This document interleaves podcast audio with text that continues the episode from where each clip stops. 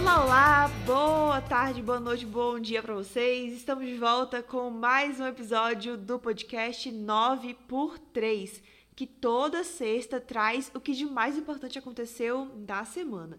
Comigo, como sempre, estamos amigos, Lara Cursino. E aí, Lara, como é que tá? Oi, Marina, oi, galera. Tô de férias. Melhor impossível. Mas vamos lá, vamos para mais uma. E Léo Souza. E aí, Léo, como é que tá? E aí, gente, não tô de férias, pior impossível. Brincadeira, foi só pra fazer o contraponto.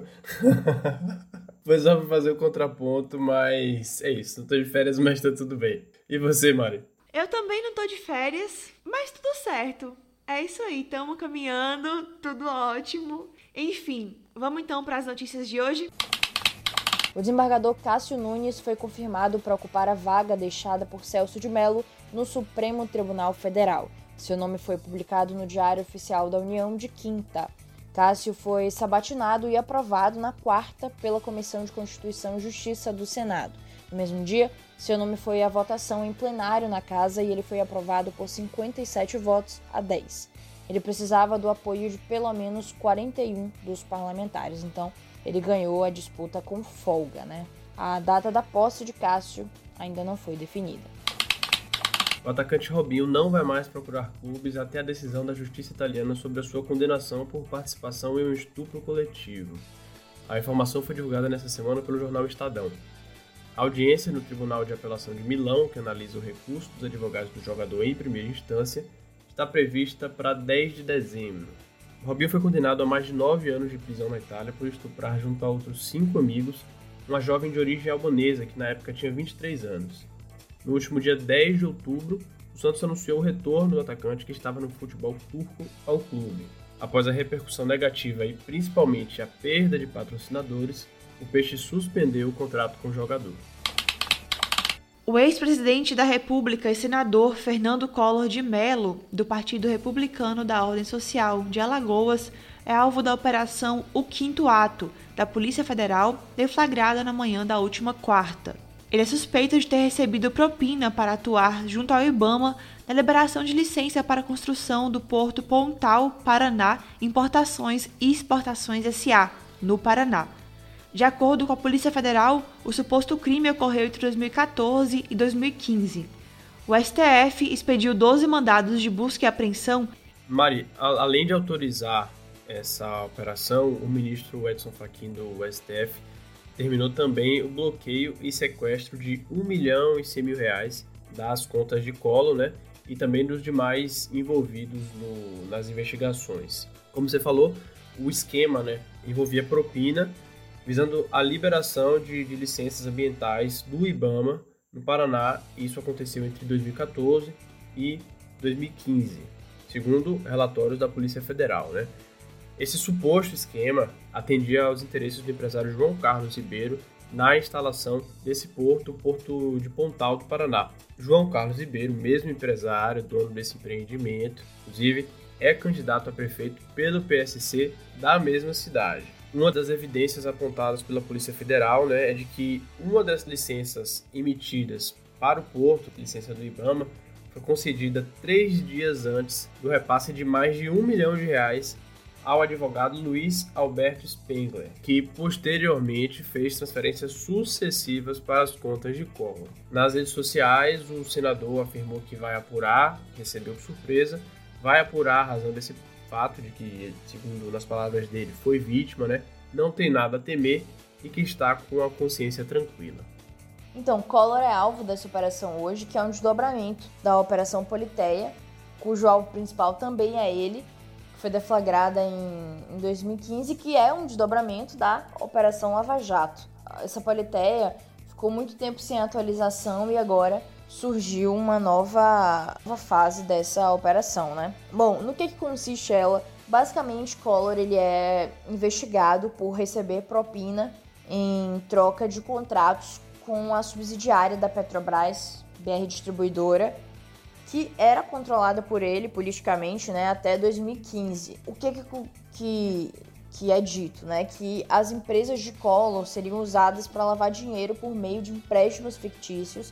Foi constatado que Collor fez 6.762 empréstimos entre 2011 e 2014 com a empresa dele, que totalizaram 31 milhões de reais, e desse montante, 49,5% foram destinados a cobrir gastos correntes do senador, pagamento de conta de água, de luz, viagem, os mais variados gastos dele. Foram apreendidos oito veículos, incluindo Ferrari, Porsche, Lamborghini, documento, mídia, relógio, obra de arte, além de 4 milhões de reais em espécie.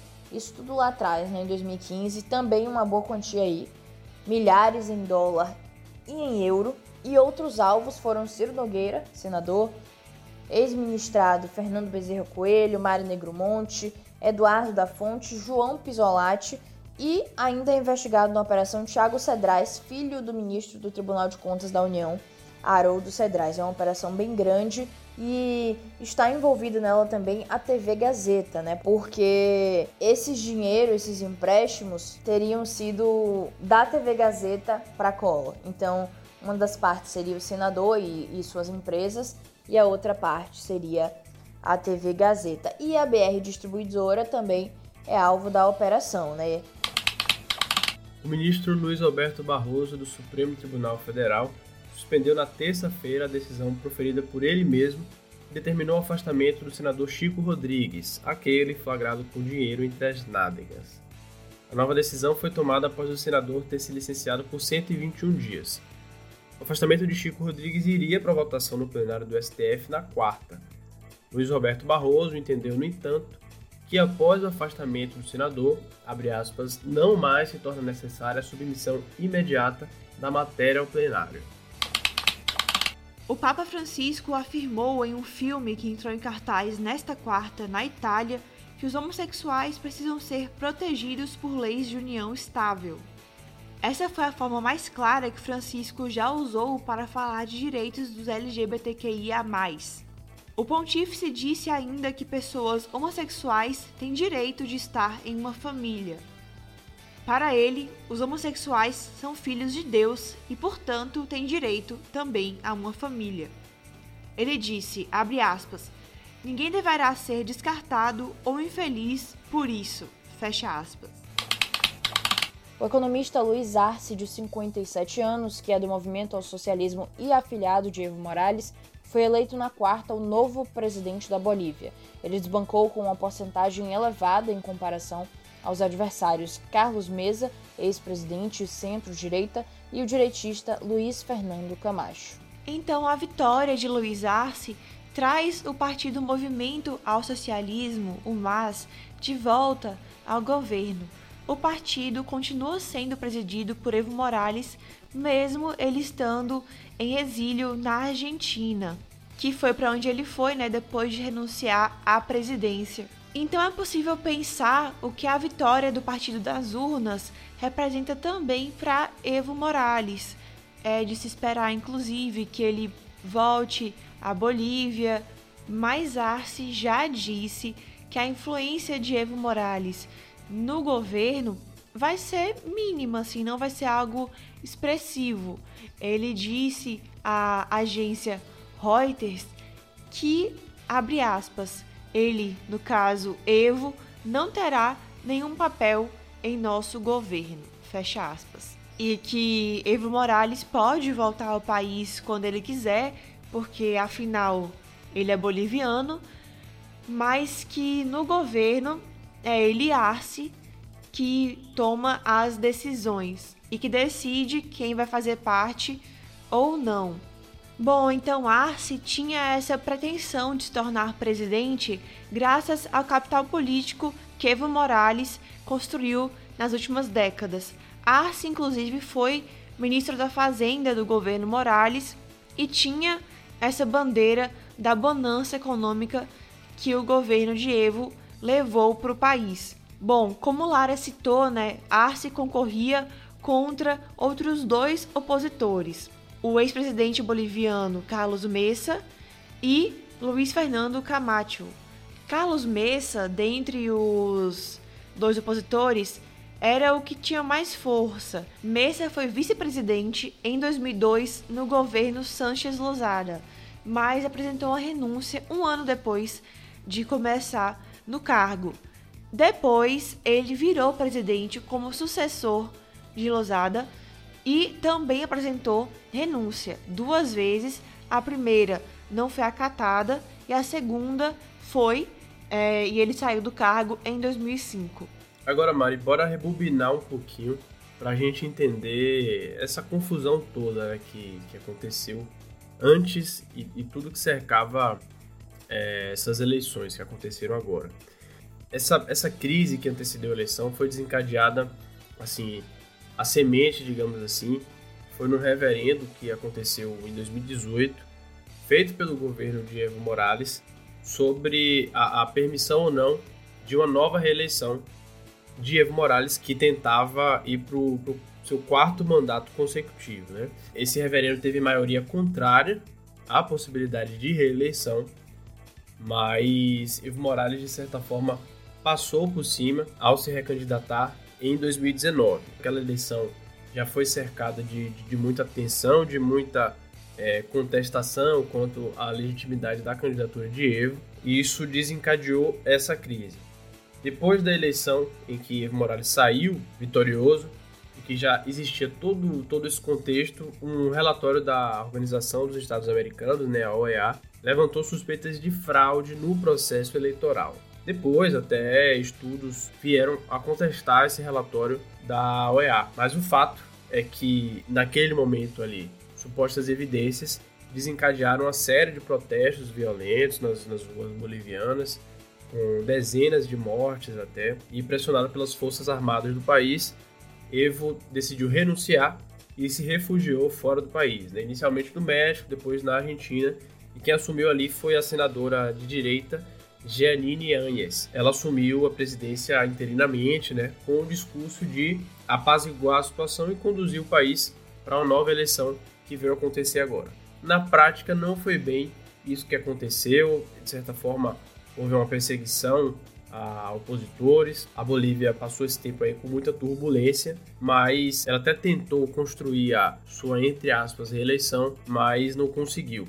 Acho que o saldo final fica positivo porque existia toda essa tensão e o que se viu na prática, o próprio principal opositor, a Arce Carlos Messa, reconheceu a vitória do adversário na eleição e a esperança agora do, do povo boliviano, obviamente, é que as coisas se apaziguem né, no país.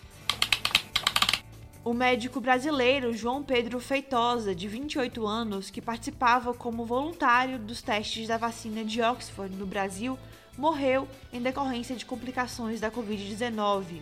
De acordo com informações que circularam na semana, ele tomou placebo, ou seja, não recebeu uma dose do imunizante em desenvolvimento. A Anvisa informou ter sido notificada do óbito em 19 de outubro e que foi informada que o comitê independente que acompanha o caso sugeriu o prosseguimento do estudo. Em nota, a Universidade de Oxford ressaltou que incidentes com pacientes do grupo de controle são revisados por um comitê independente e que a análise cuidadosa não trouxe preocupações sobre a segurança do ensaio clínico. O senador Harold de Oliveira morreu na noite de quarta de coronavírus aos 83 anos. A informação foi divulgada em sua conta no Twitter. Ele havia sido internado no último dia 4. O parlamentar estava atualmente filiado ao PSD, mas chegou a integrar o DEM por mais de 20 anos. Ele cumpria seu primeiro mandato no Senado após nove na Câmara dos Deputados. Agora, ele será sucedido por seu primeiro suplente, o advogado Carlos Portinho. Nas redes sociais, em diversas ocasiões, Harold minimizou a pandemia, defendeu o uso da cloroquina e criticou o isolamento social presidente Jair Bolsonaro contradisse o ministro da Saúde, general Eduardo Pazuello, e descartou na quarta-feira a compra de doses da vacina Coronavac, que está sendo desenvolvida pelo Butantan e pela farmacêutica chinesa Sinovac. Para a gente entender isso, na terça-feira, após uma reunião entre Pazuello e governadores, o Ministério da Saúde anunciou a intenção de adquirir 46 milhões de doses do potencial imunizante contra a Covid-19. Bom, no dia seguinte, o presidente afirmou que já teria mandado cancelar a compra das vacinas, alegando que, caso a aquisição se concretizasse, o Brasil, abre aspas, estaria comprando uma vacina que ninguém está interessado por ela. Na verdade, o Pazuello chegou até a assinar um, um ofício declarando intenção de compra das doses, né? E aí Bolsonaro chega no dia seguinte, tudo começou com ele respondendo um seguidor no Facebook dizendo que não iria comprar a vacina chinesa quando esse seguidor fez uma súplica para que o governo federal não adquirisse, né, essas doses.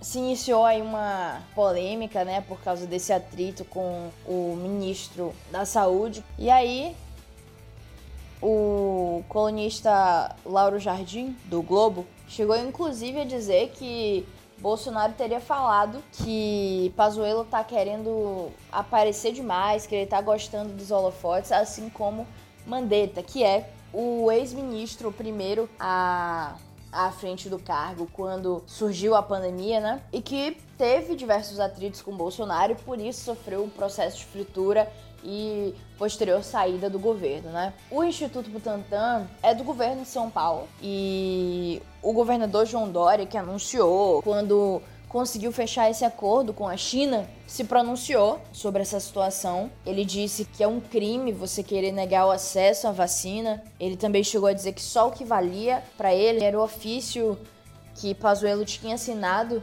com a intenção de compra e não a palavra de Bolsonaro, né? Mas no final das contas, vale mais a palavra de Bolsonaro, né? Enfim, depois disso, o próprio ministro Pazuello se pronunciou sobre a situação em um vídeo com o presidente Jair Bolsonaro. Pazuello dá a seguinte mensagem, que fica muito claro para todo mundo, que é um manda, o outro obedece. Bolsonaro desautorizou, ele baixou a cabeça e aceitou. Outro que se pronunciou sobre o assunto foi o vice-presidente, general Hamilton Mourão. Ele disse que governos brasileiros têm dinheiro, os governadores, né, estaduais, para comprar a vacina por conta própria sem precisar do investimento do governo federal, que já foi cortado, né? A possibilidade depois do que Bolsonaro falou. Esse atrito de Bolsonaro com Dória, ele já tinha começado um pouco antes, na segunda-feira, porque Dória chegou a falar que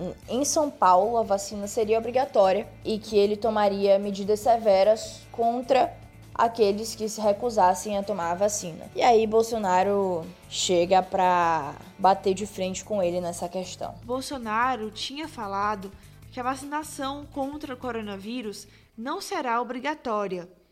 É, o governo tem o poder, né, de determinar a obrigatoriedade da vacinação, mas o presidente disse que cabe ao Ministério da Saúde definir o Programa Nacional de Imunizações e que já está decidido que a nova vacina contra a Covid-19 não estará entre as obrigatórias. Entretanto, a Lei 13.979, que foi assinada pelo próprio Bolsonaro em 6 de fevereiro desse ano, diz que pode sim ser adotada para enfrentamento de uma emergência de saúde pública de importância internacional decorrente do coronavírus a realização compulsória de vacinação e outras medidas profiláticas. Mas para explicar né, essa sua objeção à obrigatoriedade da vacinação, o presidente citou uma lei de 1975 que diz justamente que cabe ao Ministério da Saúde o Programa Nacional de Imunizações e que lá são incluídas as possíveis vacinas obrigatórias. Então, ainda nessa seara, né, da discussão sobre a obrigatoriedade da vacina, é, o presidente ele citou um comentário da vice-diretora da Organização Mundial da Saúde, Mariângela Simão, que nessa semana, em entrevista à CNN Brasil, disse que a OMS não recomenda a obrigatoriedade da vacinação contra a Covid-19 em todos os países. A recomendação da instituição é que cada país tome sua decisão de acordo com a realidade local, ou seja, a OMS não é contrária a essa obrigatoriedade da vacinação. Mas o presidente postou na quinta-feira um post dizendo que é, diretora da OMS não recomenda que vacina contra a Covid-19 seja obrigatória, o que acalentou essa discussão né, sobre a questão. Então, nosso resumão da semana fica por aqui e vamos então agora para a notícia inusitada que a gente trouxe para o podcast de hoje. As videoconferências fizeram mais uma vítima durante essa semana, galera. Dessa vez, o alvo das, das chamadas de vídeo foi o ministro Nef Cordeiro, do Superior Tribunal de Justiça. Durante uma sessão de, de julgamentos da sexta turma, na última terça-feira, ele apareceu sem calça. Isso mesmo, tava com a toga de juiz, de magistrado, todo engomadinho. Levantou e apareceu a cueca, a cueca branca. Foi coisa de segundos, mas como a gente sabe, a internet não perdoa. O que vier. O meu que vier de hoje é importantíssimo. Há, duas semanas eu falei o que para vocês? Que no dia 21 eu entregaria meu TCC pronto. Eu entreguei dia 20, meu TCC pronto pro meu orientador e já tô livre. Só preciso apresentar. Só preciso apresentar lá em dezembro. Mas todo o processo de produção tá tudo pronto. Entreguei, porra! É isso aí, Lara. Comprometimento. É isso, um exemplo, velho. Bom, o meu, o que vier, tem uma mínima, mínima relação com o TCC. Então vou fazer esse gancho aí, né? Eu comprei um Kindle e simplesmente é a melhor compra da minha vida inteira, é sério. Assim, eu sei que não é uma coisa que para todo mundo pode ser útil e tal, mas eu tô achando muito útil. Para mim não me incomoda ser livro digital, tem gente que não gosta, né? Mas enfim, é uma compra muito boa porque agora eu vou lá, boto meus PDFs do TCC no Kindle e eu me forço a ler. Eu não preciso do computador. Depois que o Kindle chegou, eu já li três artigos. É sério, é muito, muito bom, de verdade. E o melhor é que sempre rolam as promoções assim e abaixa muito. Não vale a pena ficar de olho se tiver interesse em comprar, porque Vira e mexe tá com promoção. Gente, como não veio nada demais assim na minha cabeça, eu vou mais uma vez ter um pongador. Vou pongar no, no que vier de Marina, vou reforçar. Porque, assim, eu já ia comprar o Kindle, isso tem mais de um ano já. Acabei ganhando. Quando eu resolvi comprar, não foi, tipo assim, eu achava legal, mas foi uma coisa assim, porque eu tenho rinite. Aí e tinha, tipo assim, livro de desde minha vida toda aqui. Tive que me desfazer de alguns. Eu falei, ó, vou não vou ficar comprando livro, foi uma coisa a mais, assim, para me forçar a comprar o Kindle e, assim, muito, muito bom mesmo. Só, assim, você ter a livraria ali dentro, né? Você escolher o livro ali para comprar. A questão da luz também, até isso, você poder ler no escuro. Enfim, é muito legal, realmente. Se não é a melhor, aí tá no, no top 3 aí das, das melhores invenções. Bom, então com essa comemoração e essa dica aí dupla, a gente se despede do nosso 9x3 de hoje. A semana que vem a gente volta sempre na sexta com mais informações da semana. Ah, e se gostou, compartilhe o nosso podcast. É isso aí. Tchau. Se não gostou também, tchau. Tchau, tchau. Até semana que vem.